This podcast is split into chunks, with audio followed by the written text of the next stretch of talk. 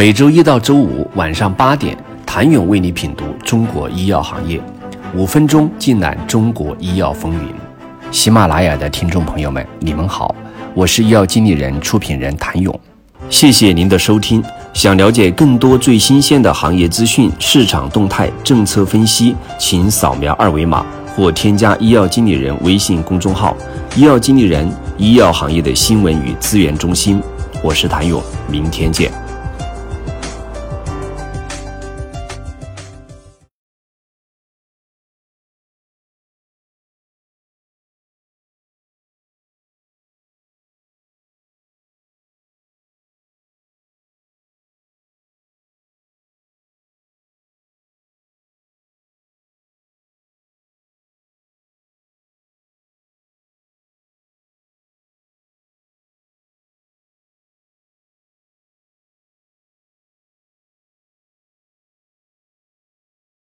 十一月二十四号，上交所再次对东阳光剥离东阳光药的事件发出问询函。相比九月的那次问询，这次的问题增加到九个，并直指东阳光对东阳光药股权的高买低卖，损害上市公司利益，要求其作出解释。在此之前的十一号，东阳光正式发布了其重大资产出售的草案，最大的锤子也终于落地。东阳光为东阳光药这百分之五十一点四一的股权的最后定价为三十七点二亿元，这个价格卖出，东阳光究竟是赚了是赔了？二零一八年，东阳光收购东阳光药的股权价格为三十二点二亿元，表面上看这次出售还有五亿元的增值。然而细究之下，东阳光药这三年的账面净资产已增加到了约十七点四六亿元，再加上今年四月东阳光的控股股东深圳市东阳光实业发展有限公司向东阳光药无偿赠予的广东东阳光药业有限公司百分之十股权，算下来五亿元收益的确只算毛毛雨，贱卖之说并不算冤。另一个令人费解的地方在于，东阳光药目前在港股的价格几乎是多年来的底部，这个时点卖出，摆明了赔本儿。既然赔本儿，又为何急于要卖？东阳光给出的说法是，东阳光药的核心产品抗流感药可微销售断崖，会对公司形成业绩拖累，售出算是一种止损。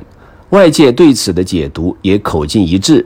似乎东阳光确实是明智的剥离了一项不良资产，然而东阳光药真的不良吗？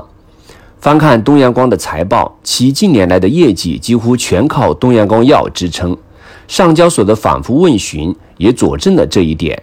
目前可谓的库存消化已然接近尾声，何以非要在一个并不上算的时间节点剥离不可？问题也许并不在东阳光身上。其实，如果没有东阳光剥离东阳光药事件，在整个东阳光集团层面，今年最受关注的本该是旗下医药研发平台东阳光研在科创板的 IPO。虽然这件事低调到不太为外人所知，但是东阳光研的 IPO 的确正在有序推进。目前，其 Pro IPO 轮估值已达两百亿元，吸引了 IDG 资本。广东恒建、信达资产等知名机构投资。根据公司的预计，其将于二零二二年在科创板挂牌上市。而这个即将上市的东阳光研，正是此次东阳光药股权的新接盘方。在东阳光集团的官网上，公司的战略规划已经写得一清二楚。东阳光集团正在积极推进东阳光研科创板 IPO。生物医药板块的整合以及 A 股东阳光的业务优化，未来计划将生物医药板块的三大业务整合，形成集研发、生产、销售于一体的综合性医药上市集团，市值超过两千亿。从这个角度看，东阳光的迷之操作似乎就找到了合理性。此次剥离不过是东阳光集团为打造其医药帝国所走出的第一步棋。目前，东阳光集团的生物医药板块一共分三大板块，分别是东阳光研、东阳光药和发酵原料药。三者分工原本非常明确，面向国内的制剂业务整合为东阳光药，其已在港股上市，母公司为 A 股上市公司东阳光。研发和面向国外市场的医药业务组成的东阳光研，即将冲击科创板。发酵原料药模块则主要包括大环内酯原料药等业务。不过，进入二零二一年，事态开始发生微妙的变化。四月，为给东阳光盐的 IPO 铺路，东阳光药与东阳光盐修订了避免同业竞争承诺的议案。作为补偿，东阳光集团向东阳光药无偿赠与东阳光盐百分之十的股权。这还不算完，紧接着的八月底，东阳光就发布公告，决定将东阳光药股权出售给东阳光盐。短短五个月时间，原本是集团中平行板块的东阳光盐与东阳光药完成了一系列交叉持股。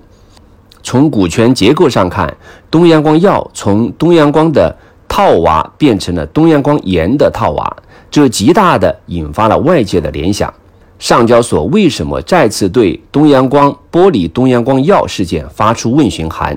东阳光药是被贱卖还是另有隐情？请您明天接着收听。